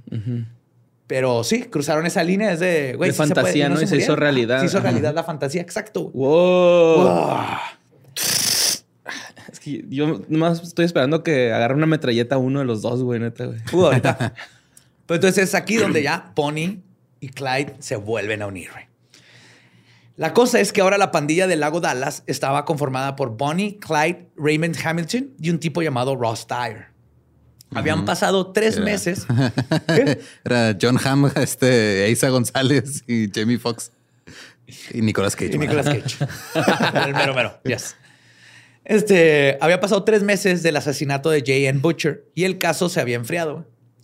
La noche anterior, el 5 de agosto, la pandilla había sacado 400 dólares de un robo, güey, por lo que decidieron salir a festejar. Claro. Eso era un chingo de lana en ese 400 tiempo. dólares. De los que estamos hablando de los 30. ¿no? 30. Ajá. 1930.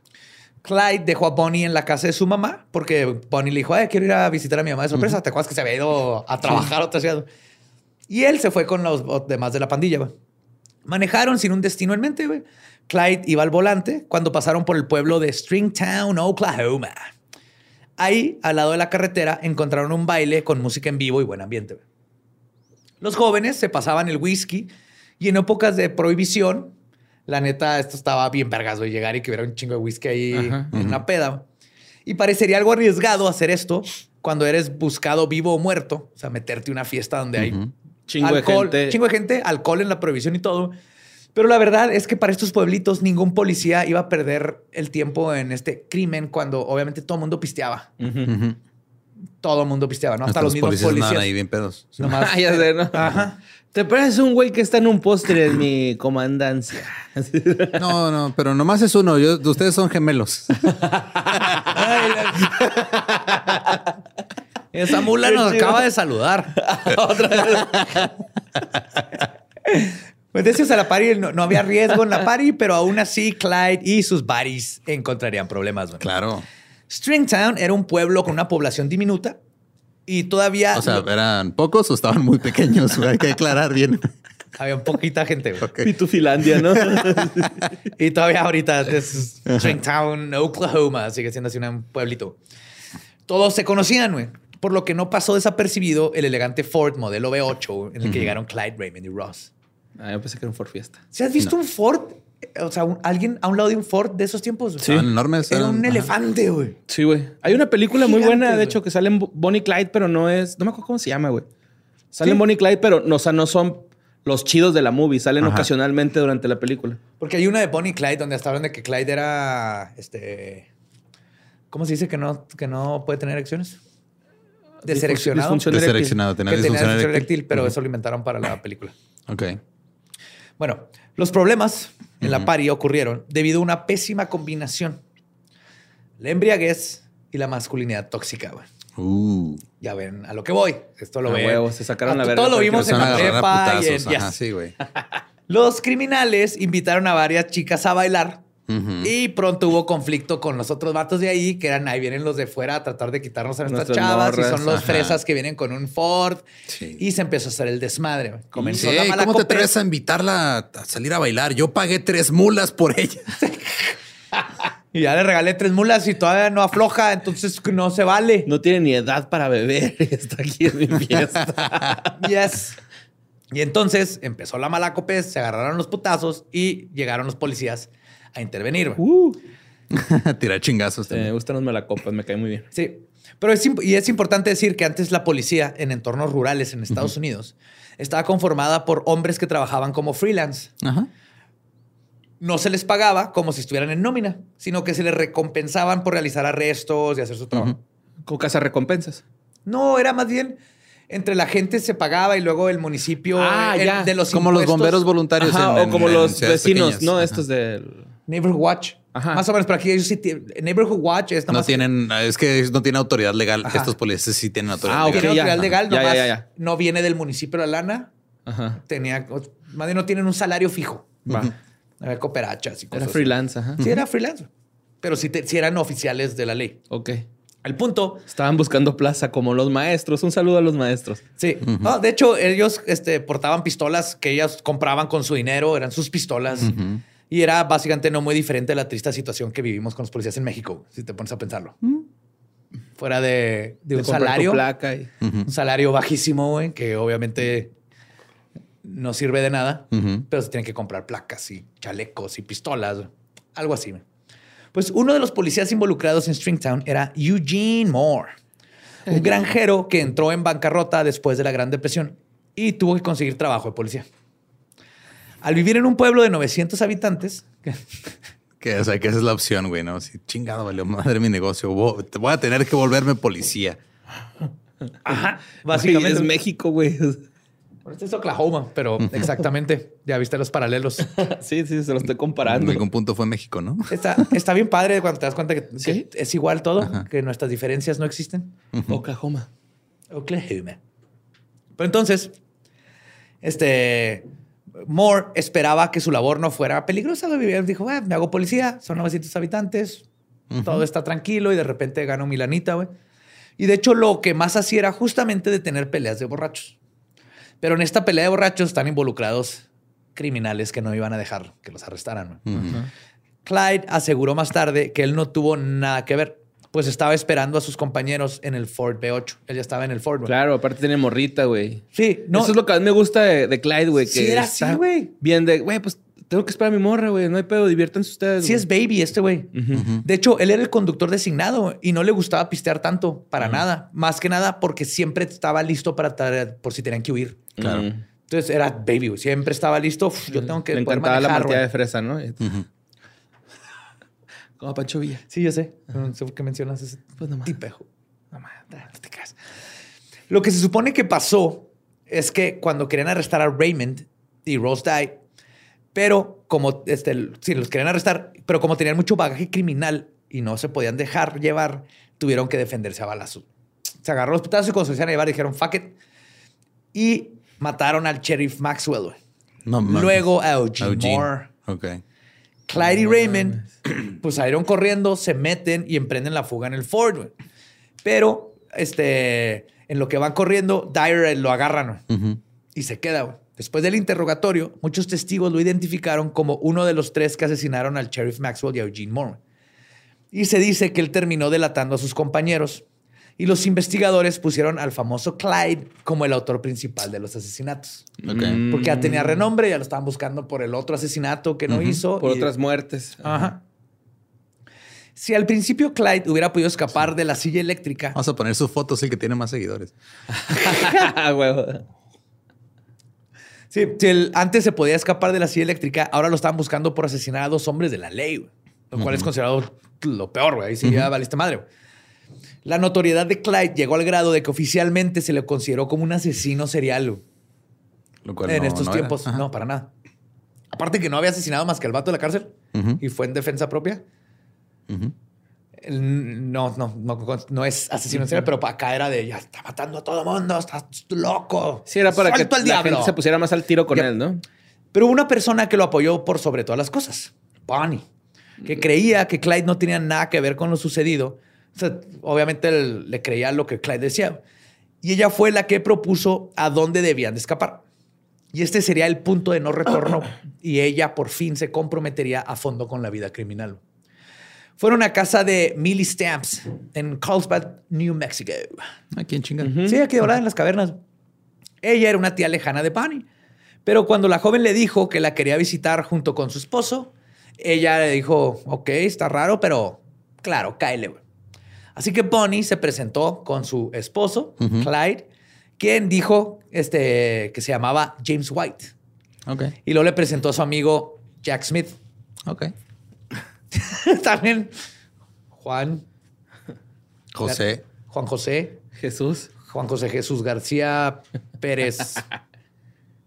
Cuellar. Sí. Es mi esposo James White, es mi amigo Jack Smith. Y este, pero el escondite no les duró mucho tiempo. La verdad es que Millie no era una persona de confianza y eh, en el sentido de como criminal. Ajá. Y muy pronto comenzó a desconfiar de sus nuevos invitados, James y Jack, porque veía que hacían cosas sospechosas. Por ejemplo, un día llegaban con un chingo de dinero en efectivo y Ajá. armas. Eso que tiene de raro. Oh, nada, normal. También se ponían a disparar afuera de la casa con pistolas de alto calibre, güey, para, Ajá. para practicar. No mames. Qué chido. Ajá. Pero aquí sí soy team tía Millie. Ujú. De hmm, hmm, estos jóvenes no están yendo al McDonald's a trabajar. Pues Millie Stamps denunció a Clyde y Raymond Hamilton. El detective Joe Jones había notado una serie de robo de autos y pensó que ellos podrían ser los culpables cuando le llega la noticia que le dijo, oye, aquí hay unos güeyes. Obviamente él no sabía que- con quién estaba metiéndose. Pero cuando llegaron a interrogarlos, el policía se puso a inspeccionar el Ford en el que habían llegado, que estaba allá afuera de la casa de la tía Millie. Obviamente tenía la sospecha, dijo, esta madre es robada. Clyde y Raymond decidieron que la estadía con la tía Millie había terminado. Entonces, en lo que le dijeron, ¿qué pasó, oficial? ¿Cómo está? Que no, pues que el carro es robado y todo eso. Sacaron una escopeta Y mocos. y lo secuestraron. Ah, no lo mataron. No, no, no. Nomás lo metieron al carro y ¿sabes vámonos y te vamos a llevar con nosotros para que no le hables a los demás. Ok. Fueron para el estado, se regresaron al estado que mejor conocían. Texas. Good Texas. old Texas. ¡Yeehaw! Donde nadie los vería raros si están disparándole algo en el patio. Exactamente, güey. En poco tiempo hubo un chingo de personas buscándolos por el secuestro del Jones, del policía. güey. Días después, un par de camioneros encontraron un cuerpo decapitado a la mitad de la carretera. güey. No mames, ya nos fuimos muy al sur.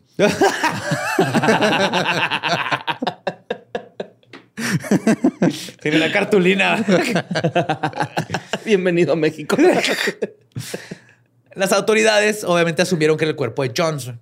y no podían estar más equivocados, pero todo el mundo pensó que Raymond y Clyde eran dos asesinos sanguinarios que- y, y se corrió el rumor y eso ya no lo puede regresar. Pero no era ese güey. Ajá. La verdad es que dejaron al policía Jones ileso después de un día, güey. o sea, nomás cruzaron la línea en el Ah, ya estado. lo soltaron. este, lo trataron súper bien y todo. Cuando lo soltaron, Bonnie le dijo, y cito, ¿Quieres un burrito? le dijo, y cito, solo te ha tocado vivir 24 horas así. Nosotros estamos en esto los 365 días del año. Y lo dejaron en un lugar seguro donde se pudo comunicar y listo. Su función, ellos no querían No querían lastimar a la matar, gente, ajá, al menos que tuvieran que. Ajá. A menos que tuvieran que. Por más que los tres fugitivos huyeron de la policía, la voz se corrió a la velocidad del rayo o del telegrama, bien. Ujú. Porque justamente fue a través del telegrama que las autoridades alertaron a las ciudades de Texas y se dio una descripción detallada de los criminales y del auto que manejaban. Y fue esta, de esta manera que Emma Parker descubrió que Bonnie no estaba trabajando en una cafetería en otro estado. Oh, no. Y whoopsie. Torzón. Ajá. Más adelante, la pandilla del lago Dallas decidió hacerse de un arsenal más poderoso. Seguían con el Circle Back. Metralletas. Parte uno, sí, necesitas, necesitas Artillería Ajá, Ya, ya tenemos el nombre, ahora necesitamos nuestras herramientas. Si bien Clyde había mostrado ser mejor conductor que cualquier hombre de la ley, los tres querían asegurarse de que, podrían, de que pudieran defenderse los balazos. Por lo que entraron a robar una armería güey, Ay, güey. y lo lograron y se llevaron unos rifles automáticos Browning, los BAR, güey. Browning Automatic Rifle, que es un rifle como de un 80, o no, no tanto, pero es un Es el matelefantes que le dicen. Sí, y es automático y se lo llevaban a la guerra. güey. O sea, con eso estuvo en- lo hicieron para la guerra. Estas armas eran muchísimo más poderosas que cualquiera que tuviera un policía. O sea, les estaba hablando de que la mayoría de los policías traían su pistola de la casa. güey.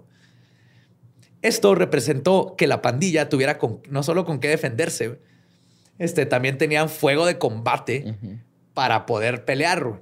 Y si fuego, perdón, y si fuego se combate con fuego, obviamente las cosas se iban a poner muy hardcore, güey. Ay, güey, se te fue la oportunidad de decir muy calientes. muy calientes. Te mamaste, güey. Ah, se cancela el episodio ya. Te quedó. A ver, vamos a volver a empezar a grabar, Ram, por favor. Toma número dos. Ah, calientes, calientes, calientes, calientes. No la vuelvo a cagar. Desde ese momento, el mismísimo J. Edgar Hoover, güey, quien sería el primer director del FBI, güey, había puesto ya los ojos en estos criminales. Si ven, todo el Bonnie mundo- trae un vestido muy bonito, lo quiero. De hecho, estuve leyendo de su travestismo Ajá. y están las dos escuelas que obviamente a quién le crees. O sea, Ajá. le, gustaba, lo vean en fiestas vestido de mujer con peluca y todo eso, y le gustaba usar ropa interior de mujer.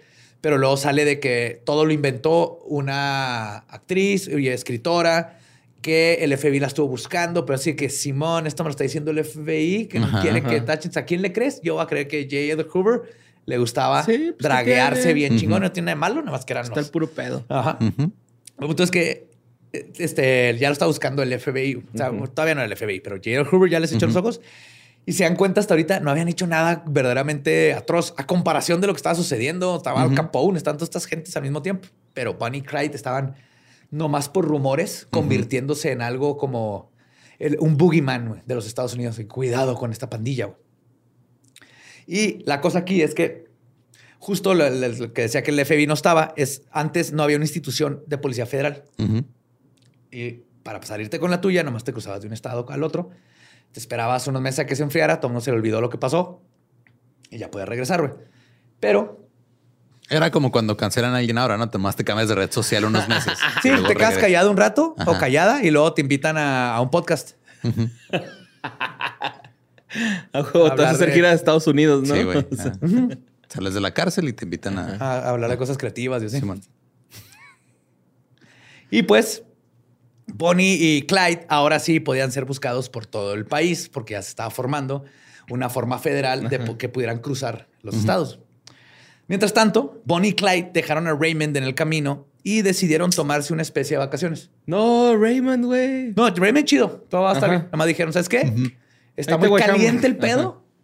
Tú te Sí. quedas aquí. ¿Sabes que Estamos bien calientes. Más- y yo. Haz paro. Ajá, güey. Una hora. No te creas. Tres años.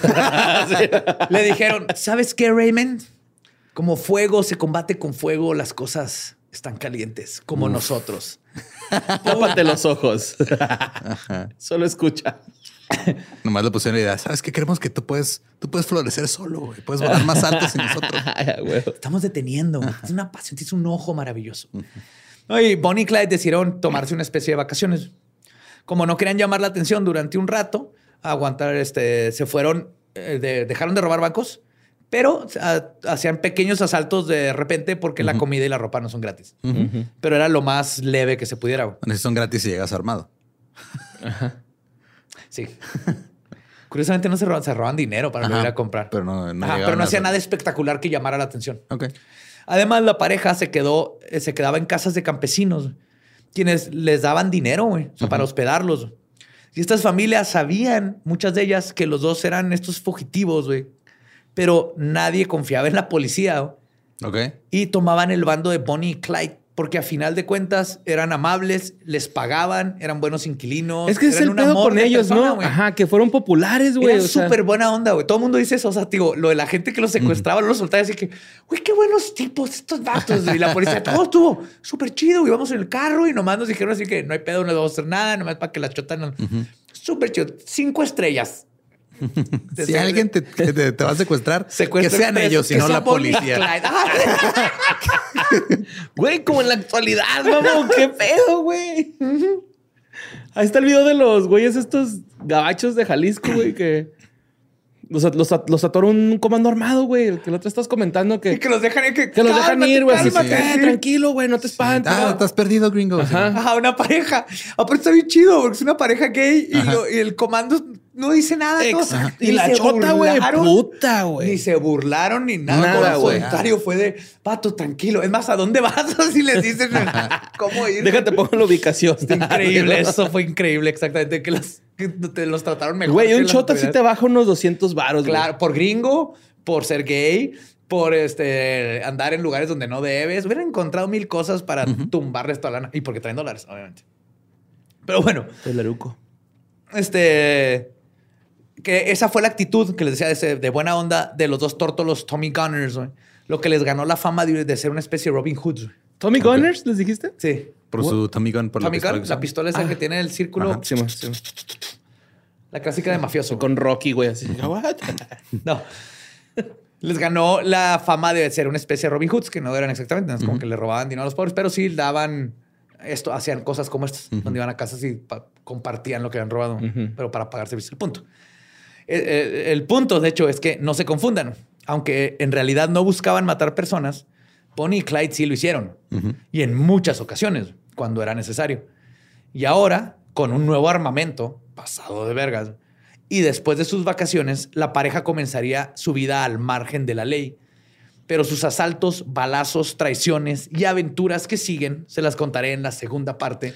Pinche y de mierda, güey. Te iba a decir al principio, pero mucha gente se quejó de que te avisé. Ajá. Pinche gente, ¿por qué se quejan, güey? Pinche vato, güey. Bonnie y Clyde. Falta lo bueno, Borre. Faltan los matralletazos, los, los Fast and Furious.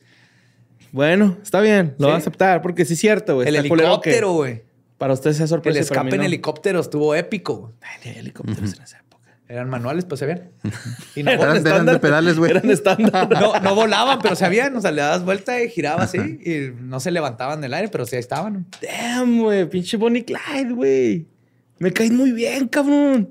No te van a caer mal. Es, es, es- es esos que dices, oh, sí hicieron cosas vinculadas, pero es difícil separarlo de lo, de lo chido que eran. güey. Es que no. ¿Acaso hay que separar al criminal de sus crímenes?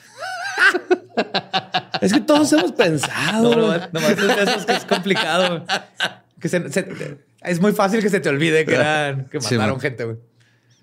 No sé, yo siento que a veces sí se vale.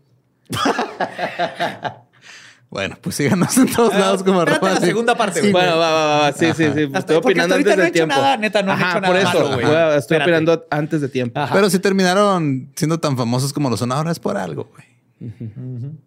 O sea, alcanzaron su reputación eventualmente. Claro, como Sí. YouTube, ¿no? Así. No, el pedo con Bono es de que sí caen los huevos. Sí.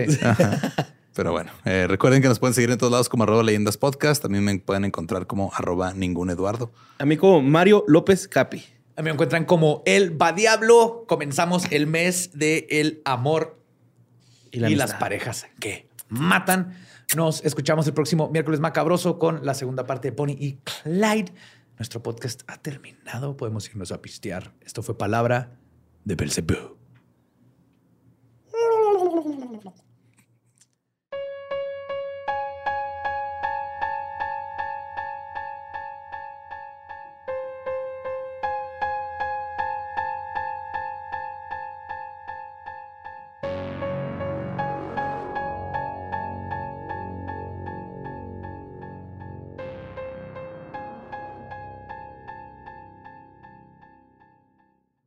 Fue la primera parte de Bonnie and Clyde. Y espero que hayan disfrutado que Borre no sabía que eran dos partes, porque ya voy a dejar de hacer eso. Ya van en el intro, voy a hablar de, de que son dos o tres o las partes que vayan a Sí, hacer. si ustedes querían saga, ver sufrir poquito a Borre, ya lo vieron. Pero no los iba a dejar sin un último sufrimiento y carita de Borre. Motherfuckers.